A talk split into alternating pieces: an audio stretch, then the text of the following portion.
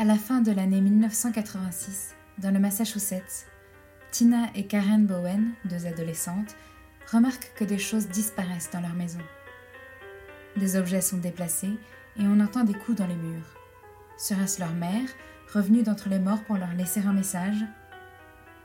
Je suis Capucine, et pour vous parler de cette histoire fascinante entre réalité et légende urbaine, je suis aujourd'hui avec Eugénie, Michael et Jean-Robert.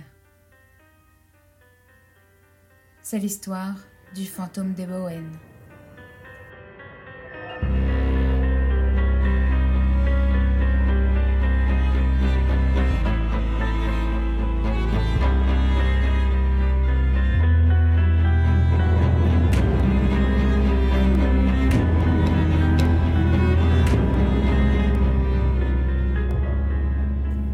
Les Bowen habitent au 93 Lawrence Street, à Pepperell, une petite ville du Massachusetts.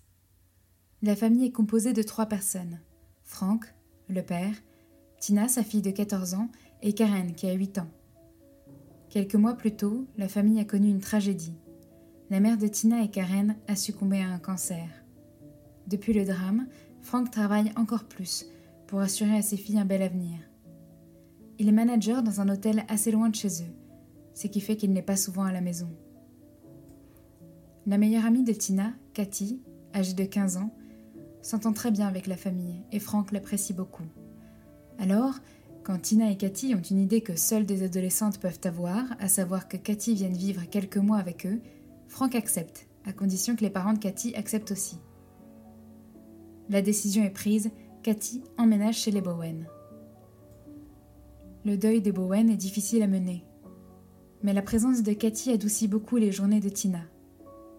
Comme Franck n'est pas souvent là, Cathy, Tina et Karen sont très libres et n'ont de compte à rendre à personne. Un jour de juillet, la machine à laver des Bowen tombe en panne, alors Franck propose de déposer les filles au lavomatique pour qu'elles fassent une machine ou deux. Pendant que la machine tourne, Tina et Cathy décident de danser dans le lavomatique. Depuis la rue, des garçons les aperçoivent et décident de se rapprocher. Tout le monde discute et les garçons demandent à Tina et Cathy leur numéro de téléphone. Les jeunes filles ne connaissent pas bien les garçons et sont surexcitées qu'on s'intéresse à elles. Elles donnent ainsi leur numéro de téléphone en espérant avoir des nouvelles. Quelques jours plus tard, Tina reçoit un appel. Son interlocuteur se présente. Il s'appelle Daniel, il a 15 ans et il a eu son numéro par les garçons qui l'ont vu danser au lavomatique.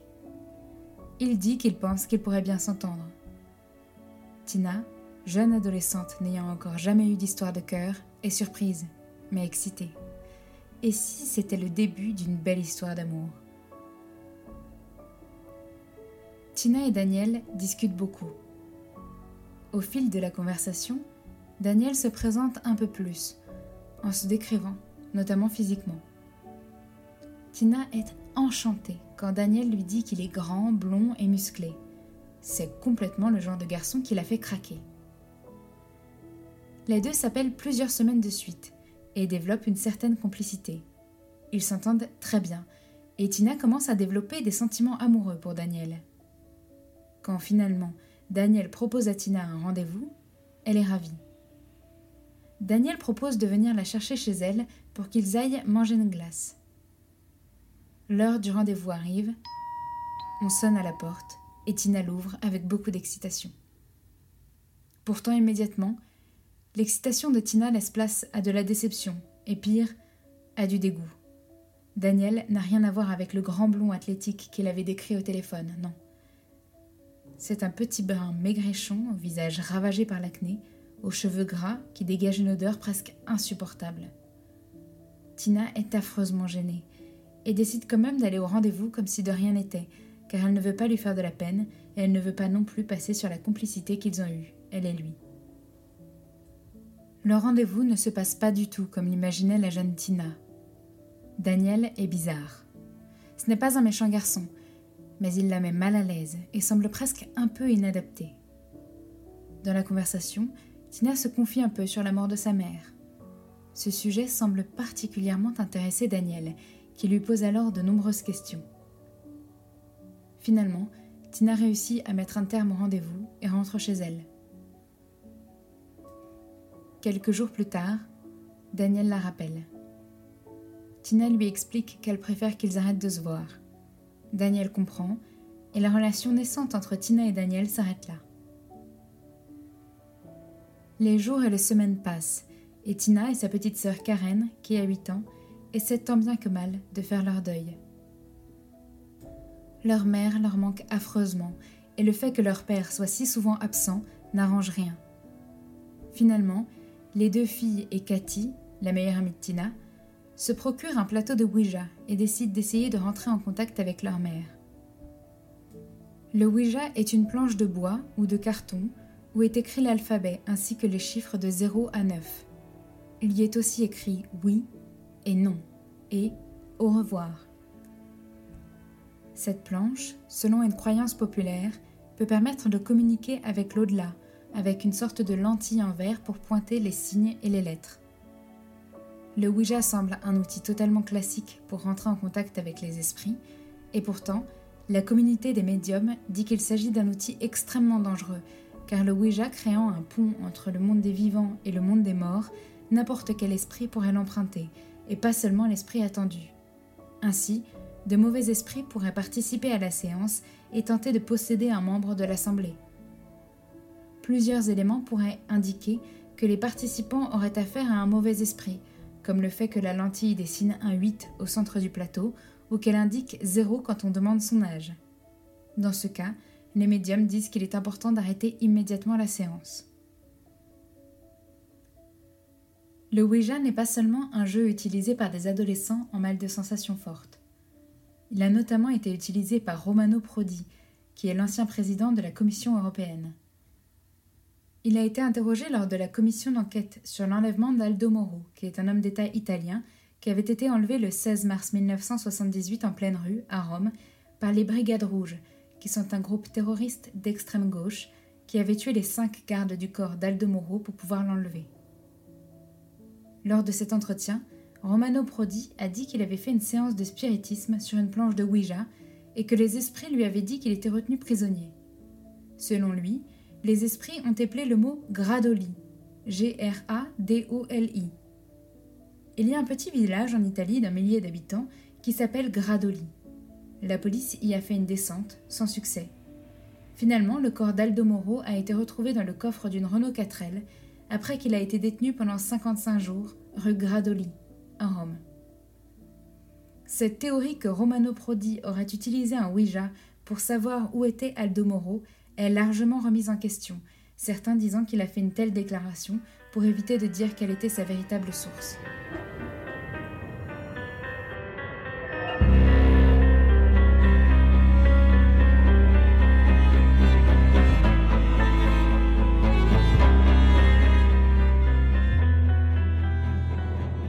Revenons à notre histoire, et à Tina, Cathy et Karen, qui décident de jouer au Ouija pour tenter de rentrer en relation avec leur mère, un jour de septembre 1986. Les trois filles décident d'aller dans la cave de leur maison et lancent la séance. Elles demandent Maman, es-tu là? À ce moment-là, le couvercle du panneau électrique tombe. Les filles sont terrifiées, éteignent les bougies et sortent de la cave. Elles remontent dans leur chambre et la soirée se passe sans encombre. Dans la nuit, les filles sont réveillées par des bruits en provenance des murs de leur chambre, comme si quelqu'un toquait. Elles sont terrifiées, mais se demandent si ce n'est pas leur mère qui essaye de communiquer avec elles, après avoir été appelée pendant la séance de Ouija. Un matin, la famille se réveille et retrouve le jardin sans dessus-dessous. Le contenu de l'abri de jardin est entièrement répandu sur le sol. Les filles disent à leur père que c'est à cause de la séance, et elles lui expliquent que le fantôme de leur mère est revenu d'entre les morts. Franck dit que ça n'a rien à voir, et que c'est sûrement un de leurs amis qui a voulu leur faire une mauvaise blague.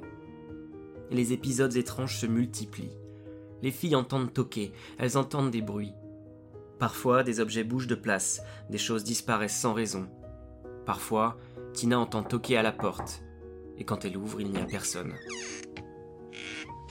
Un soir où Franck n'est pas là, il y a un orage, et beaucoup d'éclairs illuminent le ciel. Les filles sont apeurées d'être seules à la maison dans ces conditions. Tina est dans son lit quand tout à coup, elle entend des hurlements. Les cris viennent d'en bas. Tina se précipite et découvre Karen et Cathy complètement paniquées, dire que la mère de Tina et de Karen est dans la maison.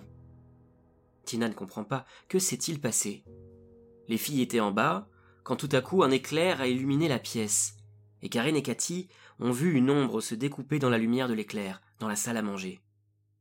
C'en est trop. Tina décide de parler à son père. Elle est désormais persuadée que sa mère est revenue d'entre les morts suite à leur séance de spiritisme. Et elle a peur. Franck est préoccupé.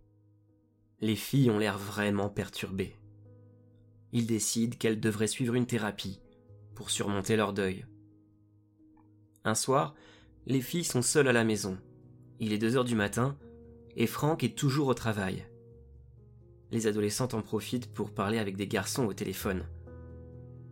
Tout à coup, il y a un gros bruit sur la fenêtre de la chambre de Tina, où elle se trouve, comme si une grosse pierre avait été jetée contre la fenêtre. Les filles sont terrifiées. Elles décident d'appeler la police, qui vient, mais ne trouve rien. Les officiers disent à Tina, Cathy et Karen qu'elles sont trop jeunes pour rester seules chez elles sans parents à cette heure et leur disent qu'il faut arrêter de faire des blagues à la police. Ils décident de partir. Les filles ont peur et Tina a l'impression que personne ne peut comprendre ce qu'elles vivent parce qu'elles ont réveillé un fantôme. Plus le temps passe et plus Tina, Cathy et Karen pensent que ce n'est pas leur mère qui vient les hanter, mais un mauvais esprit elles se disent en effet que leur mère ne leur ferait jamais peur comme ça. Non, elles ont dû réveiller un esprit beaucoup plus sombre, qui prend plaisir à les terroriser. Mais personne ne les prend au sérieux, ni leur père, ni le thérapeute. Elles commencent à vivre dans la peur constamment, et les adultes interprètent ce qu'elles vivent comme une façon bizarre de gérer la mort de leur mère. Tina dort avec un couteau sous son oreiller. Cette situation terrible dure, et les mois passent sans que rien ne change. Les filles continuent à avoir peur, et les événements bizarres continuent à se produire. Cathy retourne vivre avec ses parents, mais Tina et elle restent très liées. Un jour, alors que Tina se prépare à sortir à une fête entre adolescents, elle entend de nouveau un gros boum à la fenêtre. Cette fois-ci, la pierre est si grosse qu'elle abîme la vitre. C'est la première fois qu'un tel incident se produit alors que Franck est à la maison. Immédiatement, Tina se précipite pour le prévenir. Frank constate que sa fille a raison, du moins cette fois-là. Il décide d'appeler la police, mais constate que les lignes ont été coupées. Finalement, rien ne se passe, et Frank décide de faire réparer les lignes téléphoniques. Pendant quelque temps, il n'y a plus aucun événement bizarre, ce qui permet à la famille, et surtout à Tina et Karen, de se calmer.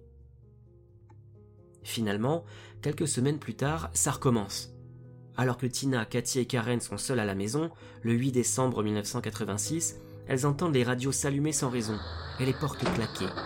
Elles sont terrifiées. Elles se rendent compte que des gâteaux ont disparu et trouvent ça très étrange. Quel fantôme vole de la nourriture? Ça y est, elles sont persuadées qu'il y a un intrus dans la maison, et un intrus bien vivant. Elles appellent leur père, qui décide de venir pour leur prouver qu'il n'y a rien, et qu'elles exagèrent. Tous ensemble, ils décident de fouiller la maison, pièce par pièce. Le père ne prend pas vraiment les choses au sérieux, et les filles décident de rester quelques mètres derrière lui.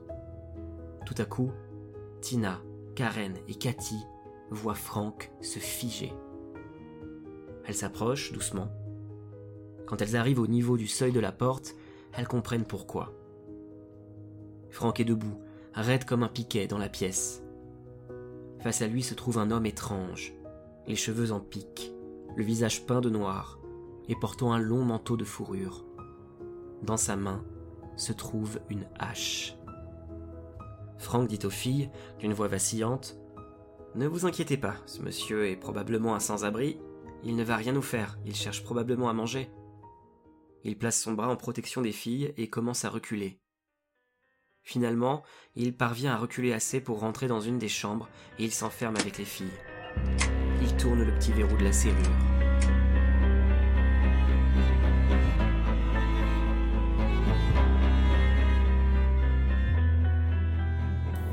Tina, Cathy et Karen sont mortes de peur et pleurent.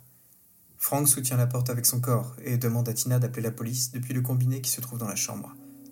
Mais le combiné a disparu. Il n'y a pas de téléphone dans cette chambre. Quelqu'un l'a enlevé. La lampe aussi a disparu. Les chances de survie sont très minces si personne ne prévient la police. Alors, Tina décide de sauter par la fenêtre du premier étage et court en direction de la maison voisine.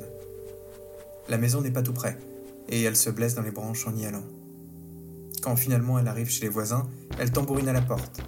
Elle explique la situation aux voisins qui appellent la police. La police arrive finalement devant la maison des Bowen, et Karen, Cathy et Frank s'échappent par la fenêtre eux aussi. Toute la famille est réunie, saine et sauve devant la maison. La police rentre ensuite dans la maison pour la fouiller de fond en comble. Elle trouve la hache par terre, à côté de la porte. Mais malgré leur recherche étendue, les policiers ne trouvent pas de traces de l'intrus les Bowen décident de ne pas rentrer chez eux et dorment chez des amis. Le lendemain, Frank demande à la police de l'accompagner chez lui pour qu'il récupère quelques affaires. Compte tenu de la situation, la police accepte. En arrivant devant la maison, ils voient, dans l'obscurité de la maison éteinte, quelqu'un leur faire coucou depuis une fenêtre de l'étage. Immédiatement, l'officier qui accompagne la famille se met en alerte. Il ne remarque aucune trace d'effraction l'officier décide de fouiller la maison et, dans les escaliers, il retrouve un mot écrit avec ce qui semble être du sang et placardé sur le mur avec un couteau, sur lequel il lit Je suis toujours ici. Viens et trouve-moi. Un peu plus loin, un autre mot sur lequel est écrit Je vais vous tuer. Ces mots n'étaient pas là quand la famille Bowen a quitté le domicile la veille. L'officier comprend donc que l'intrus est revenu depuis ou bien qu'il n'a jamais quitté la maison. L'officier appelle immédiatement du renfort. Les policiers présents sur place fouillent la maison de fond en comble. Encore une fois, sans succès. Mais cette fois-ci, ils décident de ne pas renoncer. L'intrus est probablement toujours là, et ils veulent le trouver. Ils cherchent partout.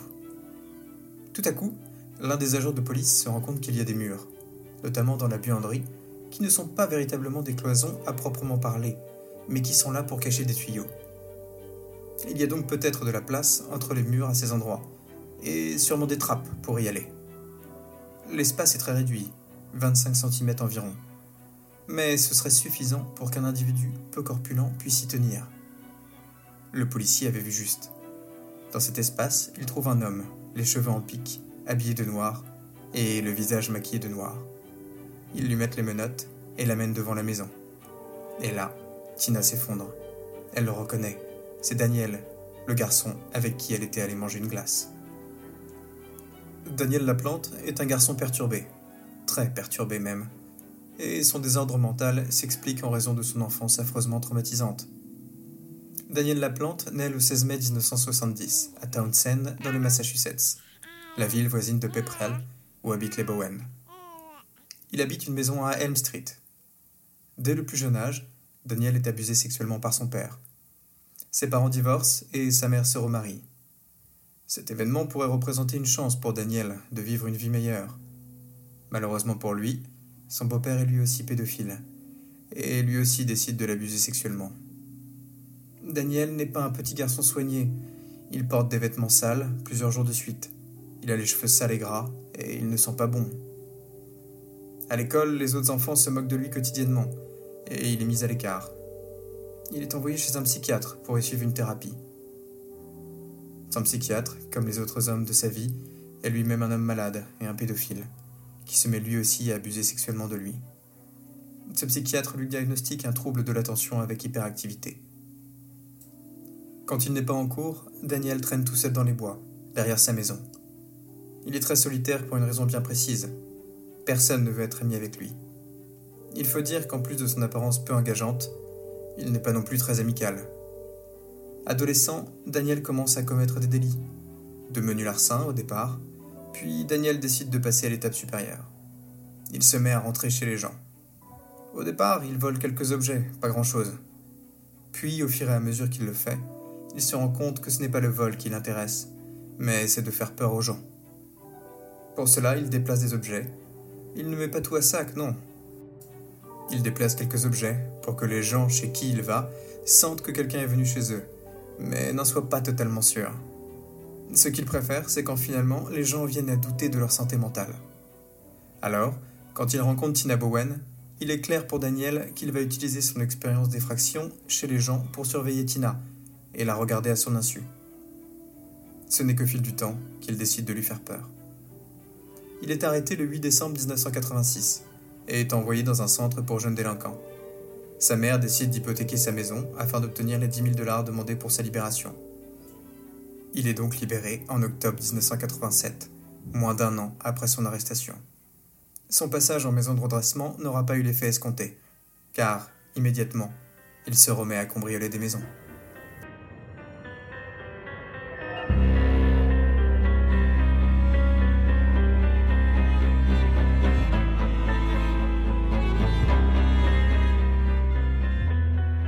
1er décembre 1987, un habitant de Townsend, Andrew Gustafson, essaye de joindre sa femme Priscilla au téléphone. Elle a 33 ans, est enceinte, et ensemble ils ont déjà deux enfants. Abigail 7 ans et William 5 ans. Andrew est inquiet. Sa femme est en congé maternité de son poste d'enseignante, et étant donné qu'elle est enceinte et a deux enfants dont elle doit s'occuper, il y a peu de chances qu'elle soit sortie plusieurs heures avec les enfants sans lui en avoir parlé avant. Le cœur d'Andrew bat la chamade quand il gare sa voiture dans l'allée en rentrant du travail. Il voit que la voiture de sa femme est toujours là. Si elle était à la maison, pourquoi ne pas répondre au téléphone? Pourquoi les enfants, eux non plus, ne répondent pas? Il rentre dans la maison et tout est silencieux. Immédiatement, il va dans sa chambre où il espère trouver sa femme Priscilla. Là, il a une vision d'horreur. Il trouve le corps sans vie de Priscilla. Elle est à moitié dévêtue, elle est attachée au montant du lit et un oreiller est posé sur son visage, et taché d'une grande quantité de sang. Andrew appelle immédiatement la police et sort de la maison. À l'arrivée des forces de l'ordre, il indique qu'il n'a pas eu le courage de chercher ses enfants dans la maison parce qu'il avait peur de les trouver morts. La police confirme son horrible pressentiment. Les officiers trouvent Abigail et William morts, noyés dans deux salles de bain différentes. À l'arrière de la maison des Gustafson, la police trouve un t-shirt et des gants encore mouillés. Immédiatement, elle considère que ces éléments appartiennent au tueur et font venir la brigade canine pour voir s'ils trouvent une piste pour ces éléments. Tout de suite, les chiens indiquent qu'ils veulent traverser le bois. La police les suit. Les chiens de la brigade courent à travers les arbres et les branches, suivis tant bien que mal par les officiers. Une piste ils en ont, et même une excellente. Tout à coup, les chiens s'arrêtent. Ils se trouvent devant une maison. Les policiers ne sont pas surpris. Alors qu'ils sont encore très tôt dans l'enquête car le meurtre a été commis le jour même, les preuves présentes sur place, notamment une entrée par effraction, de petits objets manquants, par exemple, leur offrent déjà un suspect en tête. Il s'agit de Daniel Laplante. Le jeune garçon est sorti deux mois plus tôt de son centre pour jeunes délinquants, et depuis sa libération, il semble continuer à pénétrer chez les gens. Alors quand les chiens policiers de la brigade canine s'arrêtent devant la maison où habite Daniel Laplante, ils sont soulagés. Cette enquête ne va pas être compliquée. Le 2 décembre, le lendemain du crime, la police sonne à la porte des Laplantes et a un entretien avec Daniel, qui nie tout en bloc. Il explique que la veille, il a passé la fin d'après-midi et le début de soirée en famille pour l'anniversaire de sa nièce. Cette explication est vraie. Mais le médecin légiste estime l'heure de la mort à un peu plus tôt que ça. La police n'a pas assez de preuves pour arrêter Daniel à ce stade. Ils décident donc de le laisser partir et de consacrer leur énergie à accumuler des preuves contre lui. Malheureusement pour eux, immédiatement, Daniel décide de prendre la fuite. Ainsi, le 3 décembre, il cambriole deux maisons et vole un revolver. Il décide de kidnapper l'une des femmes habitant dans la maison, mais change d'avis quand il voit une voiture se garer dans l'allée. Il reprend la fuite. Il essaye de rentrer dans une troisième maison, sans succès. Il décide donc de rentrer dans une quatrième maison et se retrouve nez à nez avec une femme. Daniel n'a pas le choix, il décide de la menacer de son arme volée, peu de temps auparavant, afin de la forcer à l'emmener en voiture pour fuir. Finalement, dans un élan de courage, la femme réussit à sauter de la voiture. Daniel décide de conduire seul. Cet événement est la plus grosse chasse à l'homme de l'État du Massachusetts au moment des faits. Malheureusement pour lui, la voiture est vite retrouvée et Daniel est localisé dans une benne à ordures le soir du 3 décembre 1987. Lors de son arrestation, il raconte tout. Il explique alors que le 14 décembre 1987, il a volé deux armes à feu de calibre 22. Le 16 novembre, il a cambriolé la maison de la famille Gustafsson. Chez eux, il a volé plusieurs choses comme des télécommandes, un téléphone et des pièces d'argent. Il décide de cacher un des téléphones chez son frère en disant qu'il ne veut pas que sa mère ou son beau-père tombent dessus. À ce moment-là, il a aussi demandé à son frère de lui trouver des cartouches pour une arme calibre 22. Deux semaines plus tard, Daniel Laplante a pris la décision de retourner chez les Gustafsson.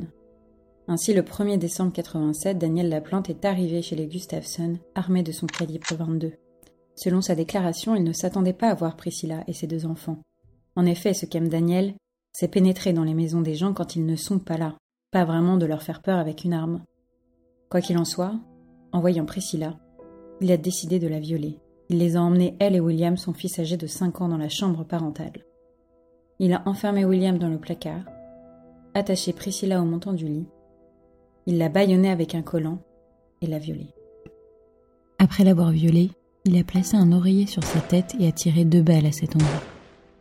Il a ensuite décidé de noyer William dans la baignoire. En partant, il a croisé Abigail 7 ans qui venait de rentrer de l'école.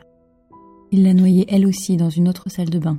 Il a ensuite quitté le domicile des Gustafsson et s'est rendu à la fête d'anniversaire de sa nièce ce soir-là, comme si de rien n'était, alors qu'il venait de commettre un viol et un triple homicide d'une femme enceinte et de deux enfants.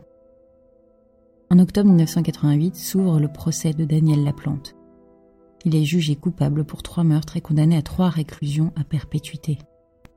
Le 22 mars 2017, Daniel Laplante demande une réduction de peine lors d'une audience à la Cour supérieure de Middlesex, à Woburn, dans le Massachusetts. Lors de cette audience, le principal argument en sa faveur est que Daniel Laplante était encore mineur au moment des faits, n'ayant que 17 ans quand il a commis son triple homicide. En effet, plusieurs lois sont passées, permettant à Daniel de demander de revoir sa peine. La première est que dans le cas des meurtriers mineurs au moment de leur crime, la société devrait pouvoir les libérer pour leur donner une chance de se réintégrer. La deuxième est que pour les meurtriers mineurs au moment des faits et condamnés à des peines de réclusion à perpétuité, et ce même pour des actes d'une extrême cruauté, ils devraient avoir la possibilité de demander une libération conditionnelle après 30 ans de réclusion. Pourtant, après le compte-rendu du psychiatre indiquant que Daniel Laplante ne semble avoir ressenti aucun remords ou culpabilité pour les trois meurtres de Gustafsson, et indiquant aussi qu'il a un trouble de la personnalité antisociale, le juge rejette sa demande de libération conditionnelle ou de réduction de peine. Il indique que Daniel pourra faire une nouvelle demande de libération conditionnelle après 45 ans d'incarcération. Il est donc toujours incarcéré et pourra demander sa libération conditionnelle en 2033.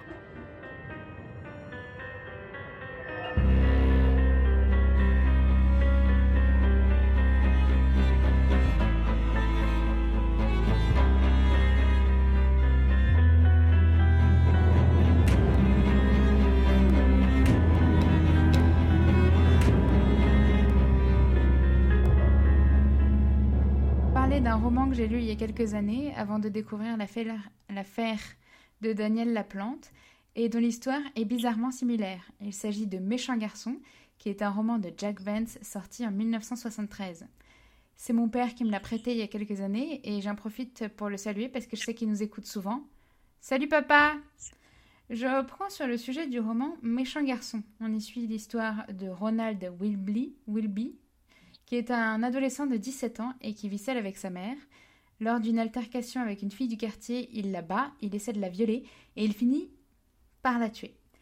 Il s'enfuit et il avoue ce qu'il a fait en rentrant chez lui à sa mère donc, et sa mère décide de le protéger et lui dit de se cacher dans un espace sous l'escalier parce qu'il a oublié son blouson sur les lieux du crime. La mère de Ronald annonce à la police que son fils s'est enfui. Elle meurt peu de temps après et une famille avec trois filles emménage dans la maison où est toujours caché Ronald, dans le petit réduit sous les escaliers.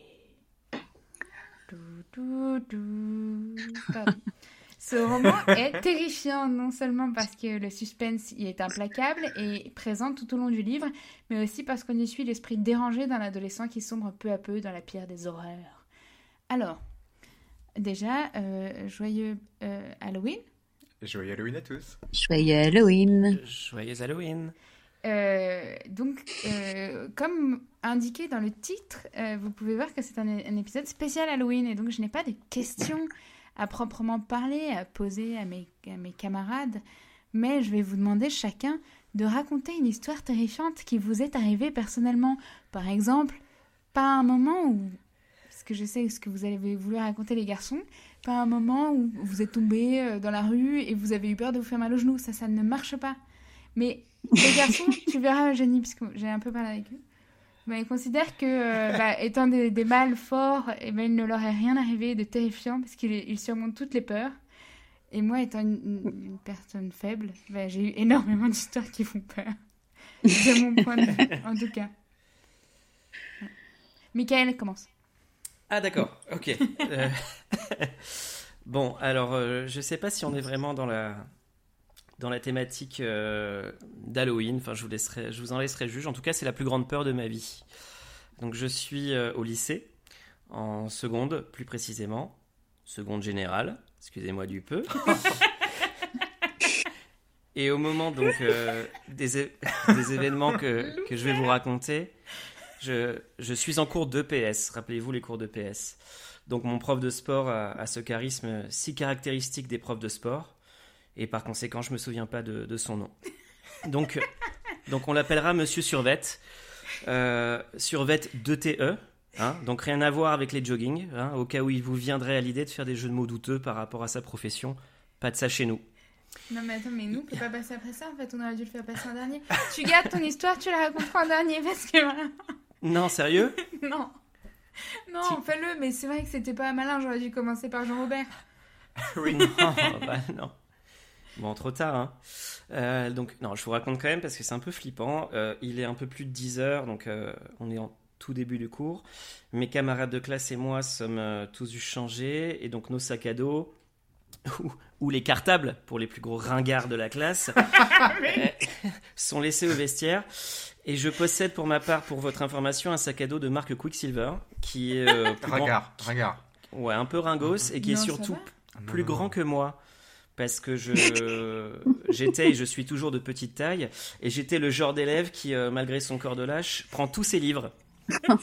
Et qui a j'ai ainsi risqué la scoliose pendant 7 ans collège lycée. Mais, mais passons c'est pas pas ça l'histoire. Donc on est on est une trentaine d'élèves ce qui représente à peu près 10 503 boutons d'acné euh, dans, dans, le gym- dans le gymnase. On est assis par terre et Monsieur Survet, euh, donc le prof, a commencé son, son speech. Rappelez-vous les cours de sport. Et il semble étonnamment euh, passionné par les tournois de badminton. Mais c'est pas ça qui m'a le plus effrayé. Donc on est, tous, on est tous assis. Moi je me souviens d'avoir les pieds, les fesses bien sûr, et peut-être les mains donc collées au sol. Et je ressens comme une espèce de tremblement de terre. Mais c'est presque imperceptible. euh, au point de, de douter d'ailleurs de mes propres sensations. Est-ce que c'était pas un, un vertige? En fait, c'était un métro qui passait en dessous. C'est ça ta peur la plus importante. Métro sous le gymnase. Non, mais, mais, euh, mais je doute, enfin, je, je doute de ce que je ressens, en fait. C'est, tout est vrai, hein, je, je précise que tout est vrai. Mais en regardant euh, autour de moi, un peu, un peu interloqué, je crois percevoir que euh, mes camarades de classe sont un peu dans le même état. Mais, euh, mais personne ne se parle comme si c'était imperceptible pour tout le monde. Personne, en tout cas, ne, verbalise cette sensation euh, étrange et inédite, en tout cas pour ma part. Et de mémoire, mais là c'est vraiment ma mémoire qui parle, je ne pourrais pas en avoir la certitude. Monsieur Survet a coupé court à son, à son discours et il a lâché un espèce de wow d'étonnement, comme ça. Et là, euh, je pourrais pas dire s'il se passe une, deux euh, ou 15 secondes de silence entre ce- cette sensation de, léger tremblement et ce qui va suivre. Euh, toujours est-il que soudainement, on entend un énorme impact sur le toit du gymnase, comme s'il explosait. Donc le bruit est, assourdissant, amplifié en plus par l'acoustique d'un d'un gymnase. Et là, euh, par réflexe, tout le monde se précipite euh, sous l'espace qui était situé euh, sous les gradins du gymnase et donc euh, à l'abri du toit qui s'effondrerait. Les secondes ou les minutes passent, j'en sais rien, plus aucune notion du, temps. Il s'effondre pas.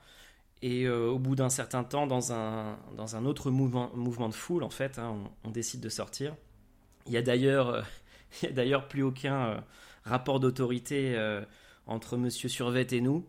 Monsieur Survette est un être humain apeuré, comme tout le monde. On sort, et moi, pour le coup, je me souviens de cette, sensation très précisément. Je, lève les yeux au ciel et là, je constate un, énorme nuage de fumée épaisse et noire, mais qui, vient pas du gymnase, qui est situé à quelques centaines de mètres un peu plus loin, et qui se dirige euh, par le vent vers nous.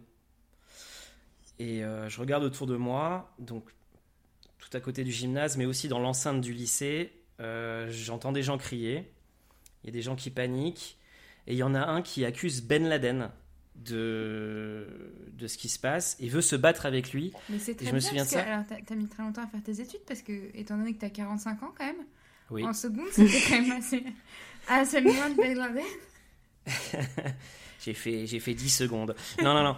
Euh, pas drôle. Donc, ouais, il y a, y a, il y a, il y a ce type-là qui veut se battre avec Ben Laden et ça, ça m'a beaucoup marqué. En fait, il a levé les yeux au ciel vers le nuage et il s'est dit, ah, Ben Laden, viens, euh, on se bat, quoi. Et je pense qu'il pensait, pensait que Ben Laden était caché dans le nuage, très, très certainement. Bon, plus sérieusement, c'était assez flippant parce que euh, il y a du monde qui courait dans tous les sens. Il y en a qui escaladaient euh, en fuyant, qui escaladaient, escaladaient, les grillages au point de, de s'ouvrir les mains. Donc, pas cool.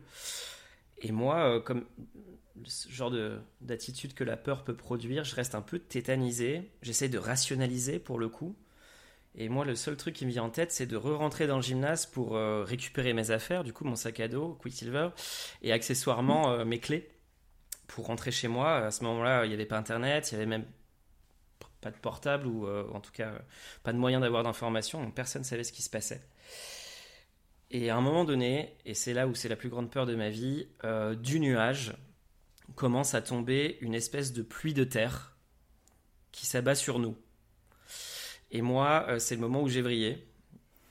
Euh, et j'ai couru. J'ai couru euh, dans la direction opposée du nuage pour sauver ma vie, quoi.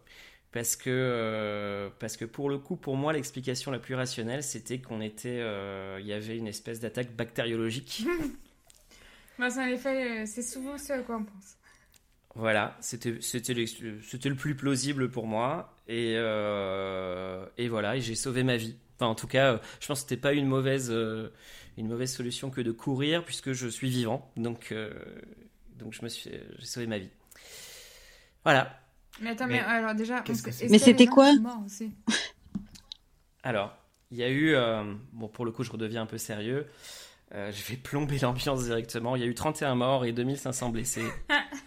des causes de ce, de ce qui s'est passé, c'était l'explosion de l'usine AZF à Toulouse. Ah, je me demandais si c'était pas ça, putain. Et c'était, euh, je voulais en parler parce que c'est pour le coup réellement euh, le, moment où j'ai eu le plus peur et c'était une expérience assez, euh, assez traumatisante pour pas mal des gens qui, ont, qui l'ont vécu. Alors évidemment, mm. on a fait partie des chanceux. Toujours est-il que d'un point de vue extérieur, c'était une une catastrophe industrielle certes assez tragique, mais le fait qu'on n'ait pas d'infos, le fait que ce soit dix jours après le 11 septembre, et ça, peu, de gens, mhm. peu de gens replacent dans le contexte, mais pour nous c'était, voilà, Toulouse est attaqué quoi euh, par, euh, par les talibans. On ne sait pas pourquoi ils auraient pris Toulouse pour, pour cible. ils n'aiment pas le rose, n'aiment pas les homosexuels. ouais, c'est ça. La couleur rose, c'est pour les impies. Bref, voilà. Pas du tout dans la thématique d'Halloween, mais c'était pourtant. Non, mais c'était haletant. C'était super. Eh ben, mais, alors, tu l'as écrit? Nous, on n'a que nos souvenirs. Et, ça, je trouve que c'est. Je dois le dire, c'est infâme je te remercie, Michael. et tu nous avais aussi dit que tu n'avais pas des histoires très intéressantes à raconter. Euh, c'est pour ça que je l'ai écrite. Mm. Surtout que moi, j'ai dit que j'avais un truc super à raconter. Et à côté, c'est vraiment du lâche, quoi. non, non, mais je pense que, je pense que vous serez. Faites-vous confiance. Je pense que vous serez beaucoup plus dans le thème et beaucoup plus sincère vis-à-vis de la démarche, puisqu'effectivement, j'ai dû, euh, j'ai dû écrire. Ça m'a aidé. C'était une sorte de thérapie pour moi. D'accord, mais, mais, si tu veux, tu peux aussi faire une vraie thérapie euh, pour le traumatisme. Euh, et, et, puis après, on en parle. bah, c'est vrai que chaque nuit, je rêve de Ben Laden dans un nuage qui nous jette de la terre. c'est un truc à dessiner. Maintenant, tu dessines Ben Laden, t'as des problèmes. Plus trop en ce moment, ça va. Ah oui, ça va. Mm. Ok, c'était pas du tout drôle euh, ce que j'ai raconté tout du long, mais c'était génial. Oui, euh, C'était très, de très bien Michael. raconté surtout. Ouais. Et, euh, et maintenant, j'aimerais savoir qui raconte la prochaine parce que j'ai pas envie de décider tout le temps. Bah, Eugénie peut-être. Ok. Alors, moi, vu que j'ai aussi, euh, j'ai- moi, j'ai des histoires de merde, euh, donc j'hésite, euh, mais c'est souvent, c'est plutôt des histoires quand j'étais plus petite, forcément. Parce qu'avec l'âge, euh, voilà, j'ai j'ai quand même toujours peur du noir, mais euh, mais je vois moins de monstres. Mais si euh, c'est juste que t'as vu non. une fois, mais en fait c'était un manteau, ça marche pas. Hein. C'est terrifiant. C'est terrifiant. non, mais du coup, du coup, j'en ai une moi qui me qui me hantera toujours, mais qui n'a rien d'extraordinaire. J'ai été euh, j'ai été Jeannette. Je ne sais pas si vous savez ce que c'est. C'est sc- scoutette. Mais comment? Scoutette. Scoutette, voilà.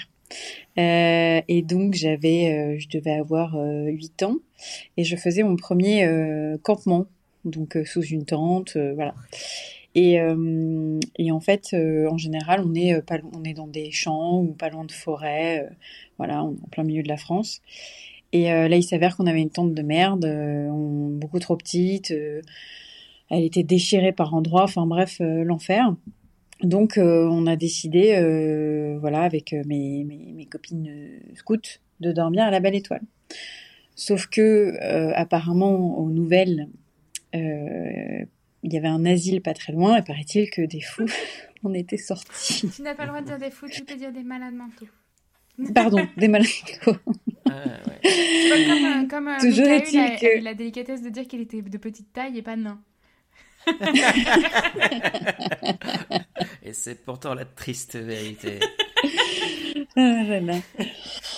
Euh, non, mais donc forcément, tu mets, euh, tu mets des, des, des, des petits enfants, enfin des jeunes, euh, des jeunes enfants, voilà, près d'une forêt noire hein, où on te dit qu'il y a des malades mentaux on dit qui pas- sont sortis. On dit pas noir, mais de couleur, si je peux me permettre. Voilà, merci. Je vais passer pour une. Merci, Michael. Euh, voilà, toujours est-il que je n'ai pas fermé l'œil de la nuit et j'ai cru voir passer et entendre des bruits dans la forêt à côté pendant toute la nuit.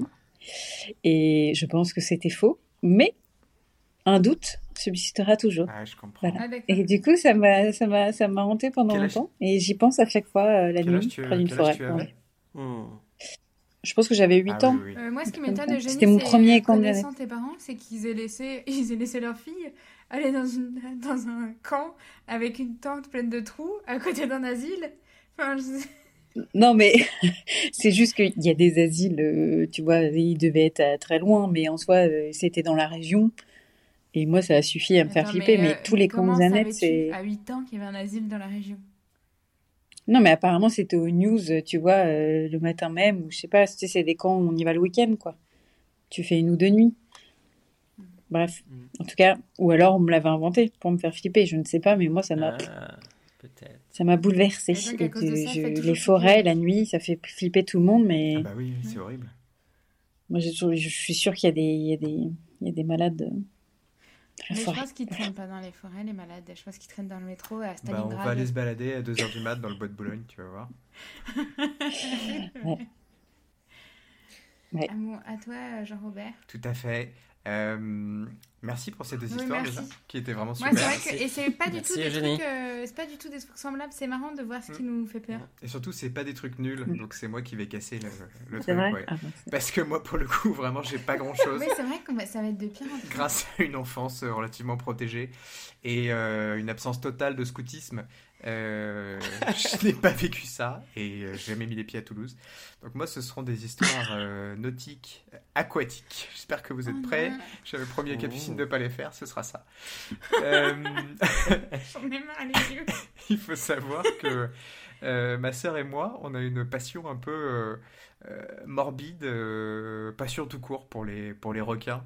Euh, on est capable de, euh, je pense, citer à nous deux euh, entre 20 et 30 euh, espèces de requins et de les localiser très précisément sur une carte euh, pour savoir où est-ce qu'ils se baladent, quelle taille ils font, qu'est-ce qu'ils bouffent. Et, euh, Incroyable. Ouais. En effet, c'est un, un centre d'intérêt très peu, très peu utile. très peu utile, Ouais. mais très intéressant. Hein, le, Ouais, mais euh, ouais, c'est. le requin, c'est une, une belle bébête. Bah, si, si tu veux, tu pourras dîner avec Jean-Robert et parler des requins. C'est lié, euh, Ouais. c'est très simple, hein, c'est lié au On visionnage. ira la euh, crier. C'est lié au visionnage des Dents de la Mer à, à 3 ans et demi. Et euh, Ah oui. on re- je remercie mon père pour ça. Euh, et euh, donc, une fois, ma sœur et moi, nous étions en, en Martinique. Et on avait bien vérifié avant, il n'y a pas de requins euh, dans la mer des Caraïbes, normalement. Mais euh, quand on nage ensemble, euh, avec des, palmes et un tuba et un masque, on fait toujours un espèce de, de 360 degrés pour être certain qu'il n'y a rien qui débarque. Et euh, là, on était un peu loin, on n'avait plus pied depuis un petit moment, et ma sœur me montre du doigt un truc. Et en effet, à 20, euh, 20 mètres, ou même peut-être moins 10, parce qu'il y a assez peu de visibilité finalement, il y a une tache un peu costaud qui, qui se détache. Ça approche, ça approche, ça approche. Et euh, j'ai pas trop le temps d'identifier ce que c'est. Je me rends compte, moi, que c'est un peu gros. Euh, je commence un peu à paniquer. Sauf qu'à côté, euh, ma petite soeur panique un peu plus et décide donc de faire la, la stratégie du, je sais pas comment vous dire ça, du, du lémurien. C'est-à-dire qu'elle se met sur moi, elle m'agrippe et on coule comme des pierres. Mm. Et donc, on a failli se noyer ce jour-là à cause d'une toute petite Oui. tortue de mer euh, qui était euh, très inoffensive, très mignonne, qui est venue tourner autour de nous. Et euh, par contre, on a vraiment failli se noyer.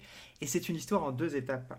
Parce que ensuite, Ah. ensuite euh, j'ai arrêté euh, le danger, les Caraïbes. J'ai surtout plus, plus, plus de thunes. Et euh, je suis passé à la Manche, la Normandie, quoi.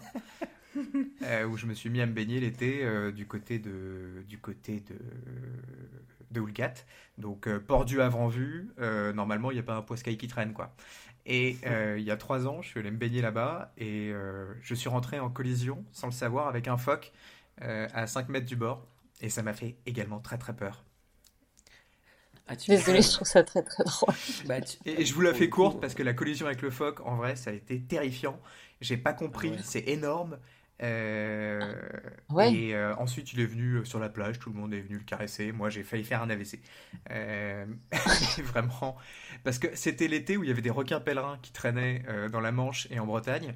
Et je me suis dit, ça y est, quoi, c'est le seul requin qui traîne en Normandie, c'est pour moi. Et en fait, non. Et on est tous- Mm, Toi, c'est les dents de la mer, quoi. Ouais, exactement. Ah non, mais flippant. Moi, j'aurais flippé du, euh, avec le phoque. euh, je comprends que ça puisse être. euh, Mais surtout que t'as as de la visibilité à peu près 10 cm dans cette eau-là, quoi. C'est vraiment. euh, Mais c'est vrai qu'en effet, t'as as plutôt une vie privilégiée. Enfin, tu ne parles que de peur que tu as, pu... que tu as eu en vacances. En vrai, j'en avais d'autres des histoires, mais c'est plus des histoires de 3h du matin, fin de soirée. on n'a pas envie de les raconter, celles-là, et peut-être que papa et maman Oh. écoutent également, donc euh, on va les préserver. Après, on prend peut-être tous le métro à Paris, euh, des histoires qui font peur. euh, on a tous un peu les mêmes. sur, la ligne, sur un certain tronçon de la ligne 2. Pour les Parisiens qui nous écoutent. Je ne sais pas, je ne prends pas le métro. Je, Non, c'est faux. je l'ai, je l'ai, Il je par- le prends comme mon chauffeur. Comme dirait l'autre, euh, paraît que le métro, ça a changé. bah écoute, euh, pff, ouais, merci. Je trouve ça nul. À toi, Cap. Bah, en ça fait, ça me fait pas peur, moi. Je suis désolée, l'histoire de la tortue de mer, waouh, waouh, waouh.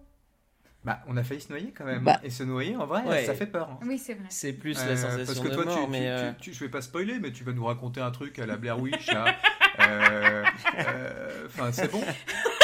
Les films de James Wong et tout, on les a tous vus, hein, ça va. Les, James Wong. les- James Wong. les poupées qui font peur et tout, non mais ça va 5 minutes. James Wan. tu dis n'importe quoi. Ah non, James Wong, c'est un restaurant chinois, rien à voir. Excusez-moi.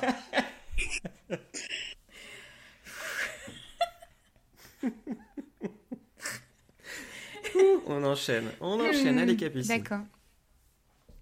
Moi, voyez-vous, euh, ce qui me fait peur, c'est le domaine, euh, le monde invisible. en fait, euh, déjà, moi, j'ai été terrifiée. euh, En fait, je pense que ma, personnalité s'est extrêmement euh, fortement construite autour d'un visionnage euh, forcé par mon père, salut papa encore, euh, de, de Freddy les Griffes de la nuit à l'âge de 8 ans, avec les volets fermés et interdiction euh, d'avoir peur ou de, se, ou de se cacher les yeux. Donc, euh, évidemment, après, pendant des années, j'ai eu peur de dormir et j'ai eu peur euh, des esprits et des trucs comme ça. Euh, D'autant plus qu'aussi mes parents avaient un, je sais pas, nous ont beaucoup raconté d'histoires de fantômes quand on était enfant, qui étaient arrivées à des gens qu'ils connaissaient. Donc ça, ça, fait super peur. Et donc moi j'ai peur des fantômes. Et quand je dis qu'il y a un fantôme quelque part, personne ne me croit, y compris dans ma famille. Mais euh, alors là, mes parents qui m'écoutent, euh, c'est le, le monstre que vous avez engendré, en fait. Tout ça, c'est de votre faute. Bon, bref, tout ça pour revenir à mon histoire. euh, ça devait être en euh, de- 2013 ou 2014. Et j'avais décidé pour Halloween d'organiser une veillée funèbre de Madame X. Donc j'avais fait des... Est-ce que t'étais- t'étais- je t'avais invité Tu t'en souviens pas de ce truc? Ça me dit quelque Mais je crois que chose. t'étais pas là. Je Continue. pense que t'étais pas venu. Mais en fait, donc il y avait des il y avait des gens que on connaissait euh, Eugénie, notamment quelqu'un avec qui tu as vécu quelque temps, euh, qui est venu. Donc t'as pas vécu avec beaucoup de monde. hein. Alors, euh, bah, un- un- quelqu'un avec qui tu as vécu à l'étranger, pas beaucoup quand même, qui est venu. Et il y avait aussi Vous croyez qu'il est venu, genre un esprit qui est venu nous Ah rendre visite? Je comprenais pas. Attends, mais là, t'es- t'es- attends, t'es- ça- moi j'essaie de raconter Pardon. l'histoire lentement pour mettre du suspense, sauf que j'arrive pas du tout parce que Pardon. je suis nulle à l'oral. Je pense que tout le monde l'a remarqué. Alors, si. Pop, pop, pop, Alors, donc les- tous mes amis arrivent. Il faut dire que euh, l'immeuble euh, où j'habitais à l'époque était un immeuble euh, qui venait d'être, enfin, qui avait été construit euh, juste avant qu'on y emménage, donc personne n'avait jamais vécu là. Je tiens à préciser toutefois que, en effet, en face, il se trouve un cimetière et dans la cave, une morgue. Mais parce qu'on était euh, collés, oui, et oui, on était collés à euh, la maison de retraite et on partageait la même cave. Et donc, eux mettaient euh, leurs morts dans une pièce de la cave devant laquelle on passait tout le temps. Avant, il y avait écrit morgue. Et après, ils ont changé parce qu'ils ont trouvé ça trop choquant. Ils ont écrit Ça- sans issue, ce qui veut dire à peu près la même a, chose. il y a maison de retraite, morgue, cimetière juste à côté. Casino. Oui, alors en fait, c'est t'as un- l'immeuble de à- à- si tu regardes l'immeuble, à gauche t'as la maison de retraite, derrière toi il y a le cimetière, dans la cave il y a la morgue et à droite t'as une maison pour euh, pour les pour les handicapés mentaux, mais qui n'est pas un asile. Les loyers sont bas là-bas, non Ou- Oui. en tout cas, c'était vraiment l'endroit idéal pour grandir, tu sais. Et, euh, et donc, euh, tout ça pour dire que, comme, étant donné qu'il n'y a pas eu de gens qui sont morts là-bas, on peut supposer qu'il n'y a pas de, de fantômes. Enfin, en tout cas, il n'y a pas de gens qui sont morts dans l'appartement. Donc, euh, j'organise cette veillée funèbre et le jour même, j'avais, parce que étant euh, extrêmement radine, euh, j'ai fabriqué moi-même mon plateau de Ouija que j'ai peint et tout ça. Et euh, j'ai demandé euh, à mes amis s'ils pouvaient apporter un objet qui pouvait euh, fonctionner sur un plateau de Ouija.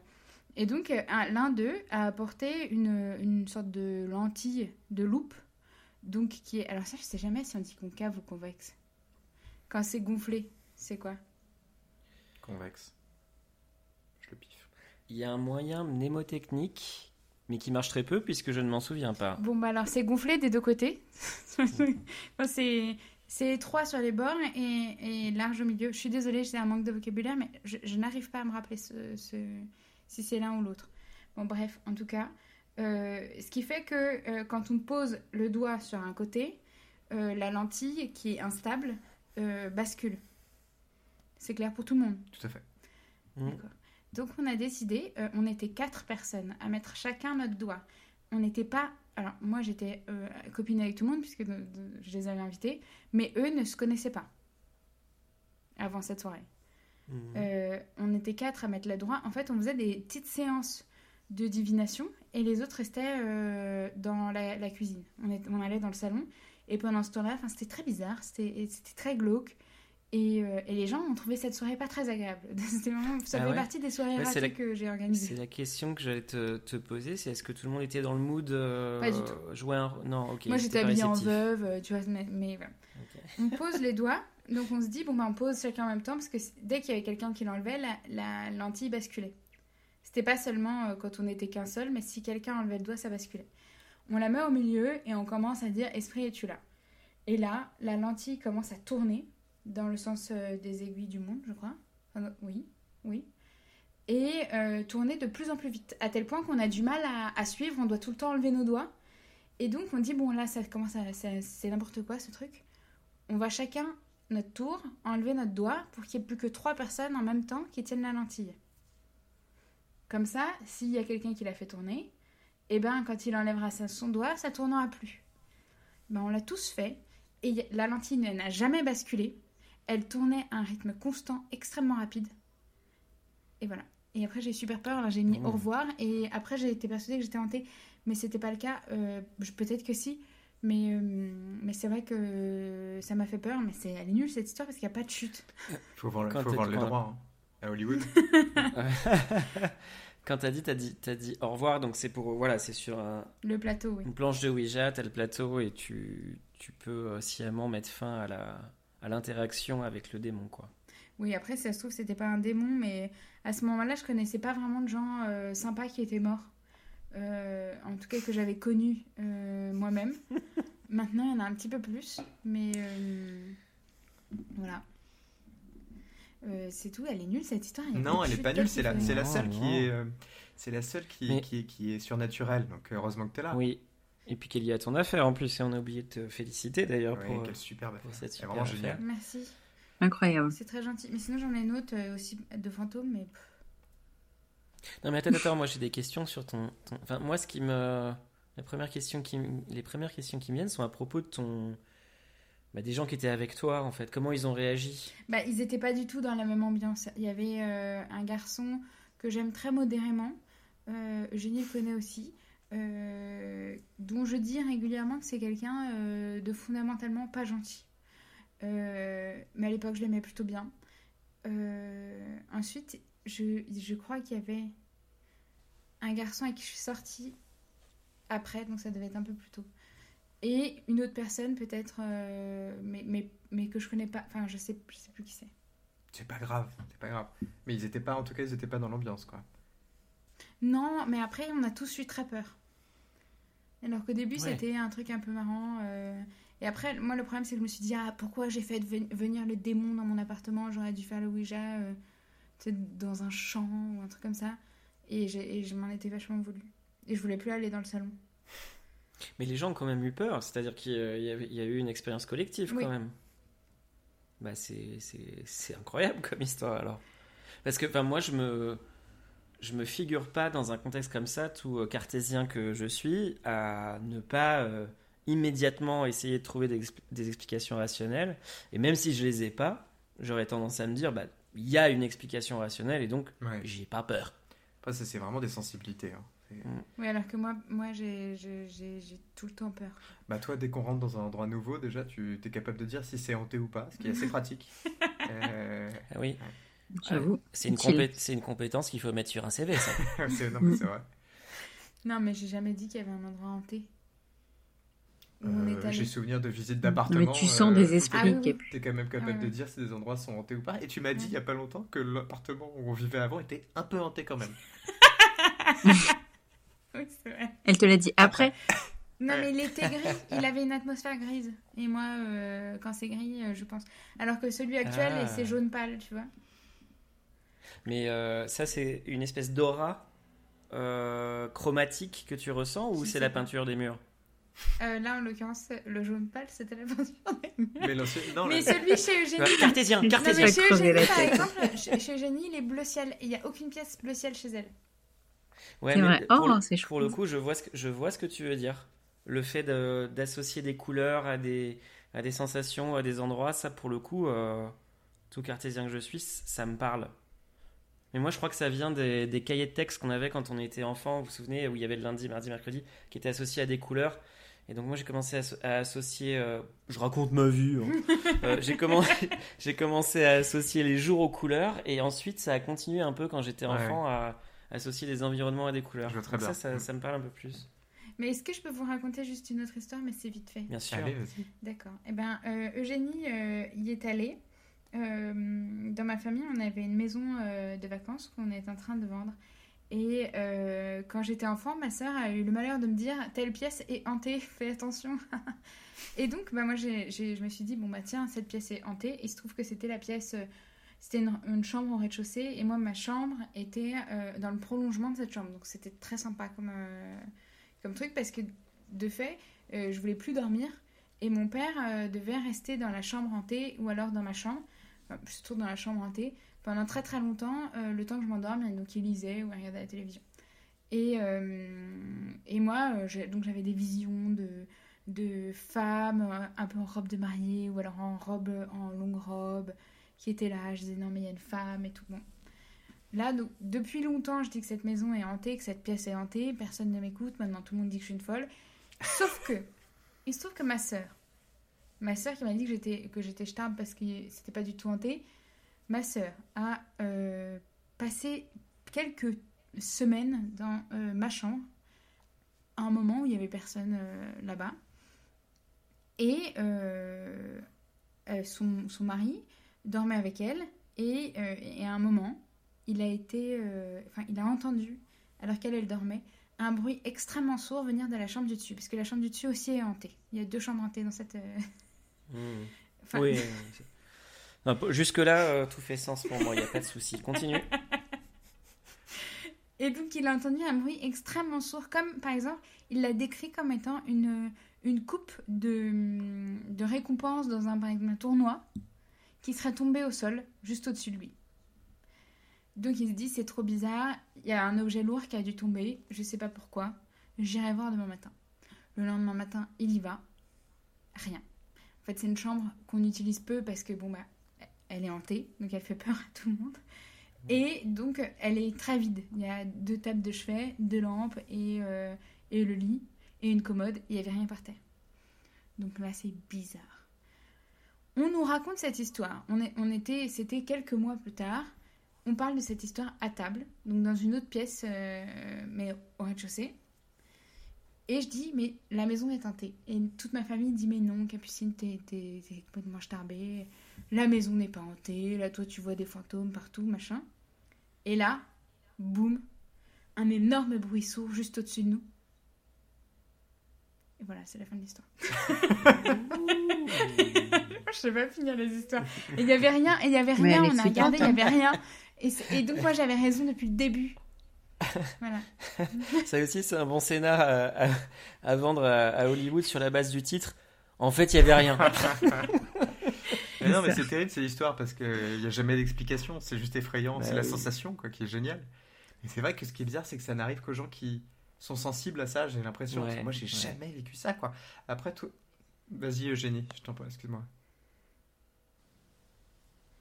Non. Euh, après, vous, vous, allez dans des maisons peut-être beaucoup plus vieilles que celles où.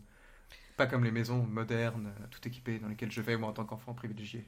Oui, et puis, et puis aussi, moi je veux dire qu'il y a aussi euh, quelqu'un qui est venu me transmettre un message pour quelqu'un d'autre et j'ai senti la mort de tous mes animaux. Donc, euh, excuse-moi, j'ai aussi parlé à quelqu'un que Eugénie et moi connaissions et qui est morte. Eh ben, euh, j'ai- de toute évidence, je peux parler aux fantômes. Ghost Whisperer. Excellente série Ouais. d'ailleurs, on pourrait conclure là-dessus. Ghost Whisperer, c'était génial. Michael, tu te souviens de ça? Euh, Ghost Whi- Non, euh, ça ne me dit rien du Mais- tout. C'est étonnant. C'est étonnant. Ouais. Non, mais. C'est très bas de gamme. Ah, ok, donc euh, très bien. Donc, Mais je- c'est surtout qu'elle a des gros seins, la nana, disons-le. Quoi? Ah, non. Ah, non, non, alors là, attends, ta mère écoute? Non. Non, non, non. non. Ah, mais oui, Mais- Ghost Whisperer, mais oui.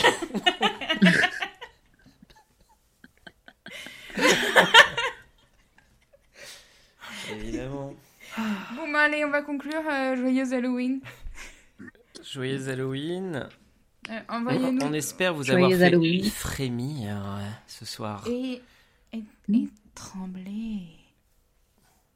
Ouh. Personne ne trouve de- d'autres. euh, Non, j'ai pas de synonyme. Euh, on espère vous avoir fait. Frissonner. Oui, euh, Allez. Il en reste deux, je crois. Euh... fait peur. J'espère vous avoir fait peur. Allez, salut les gars. Ah, Euh, Joyeux Halloween à tous, à Oui, bientôt. bonsoir et merci Joyeux encore Halloween à à Noémie tous. Dourneau et Evan Logerémon pour le générique. Evan. Bisous, bisous. Bonsoir. Bisous à tous. Salut.